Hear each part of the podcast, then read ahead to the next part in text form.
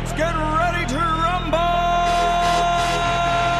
Que le premier round commence. Depuis le 15 janvier, la campagne de vaccination anti-Covid a débuté en Isère pour les personnes âgées de plus de 75 ans et ou présentant des facteurs de risque. Faisant partie des centres de vaccination gérés par le département, Bourgoin-Jallieu a donc accueilli des premiers bénéficiaires, soulagés de recevoir la première piqûre. C'est une infirmière qui fait une piqûre, ok? Oui, qui sort, lui Je voudrais bien qu'on me fasse ma piqûre tranquille Aïe C'est le cas de Denis, 75 ans, ou encore de Thierry qui accompagnait sa maman de 85 ans. Ça va me faire sentir plus libre pour être avec mes petits-enfants. C'est qu'on ne se vaccine pas que pour soi, mais on se vaccine aussi pour les autres. Il fallait vraiment sauter sur l'occasion. quoi.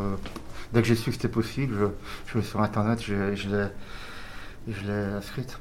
C'est vrai qu'elle, en plus, elle est dans une résidence de personnes âgées, donc c'est- le risque se multiplie un petit peu. Pour ma mère n'a eu aucun, aucun symptôme pour ma mère. Ça veut pas dire qu'elle n'a pas eu, peut-être qu'elle l'a eu, peut-être asymptomatique, je ne sais pas, mais euh, en tout cas, elle a eu la chance de ne pas l'avoir eu. Donc euh, voilà, pour moi, je savais que dès que la possibilité se s'offrait pour elle, j'ai à saisir. Au suivant! Au suivant! Une campagne qui tourne pour l'instant au ralenti. Avec seulement 30 doses par jour, tous les créneaux disponibles ont rapidement été pris d'assaut. En attendant une montée en charge, Brigitte, infirmière puéricultrice et membre du personnel du centre, nous explique le fonctionnement. On les accueille, on leur, enfin, enregistre, leur arrivée, on leur donne un petit fichier, enfin, un petit questionnaire de santé à remplir. Euh, après, ils sont reçus par le médecin qui voit avec eux euh, ce qui a été mis sur le questionnaire euh, santé.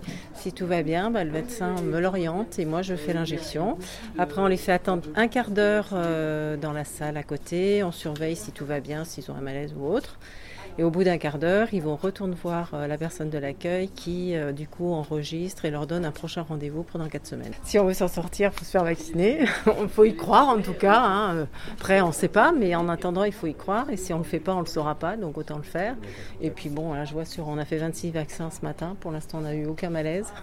pas de souci. Bon, après, il peut y avoir, on ne sait pas après, hein, mais euh, il n'y a pas de raison.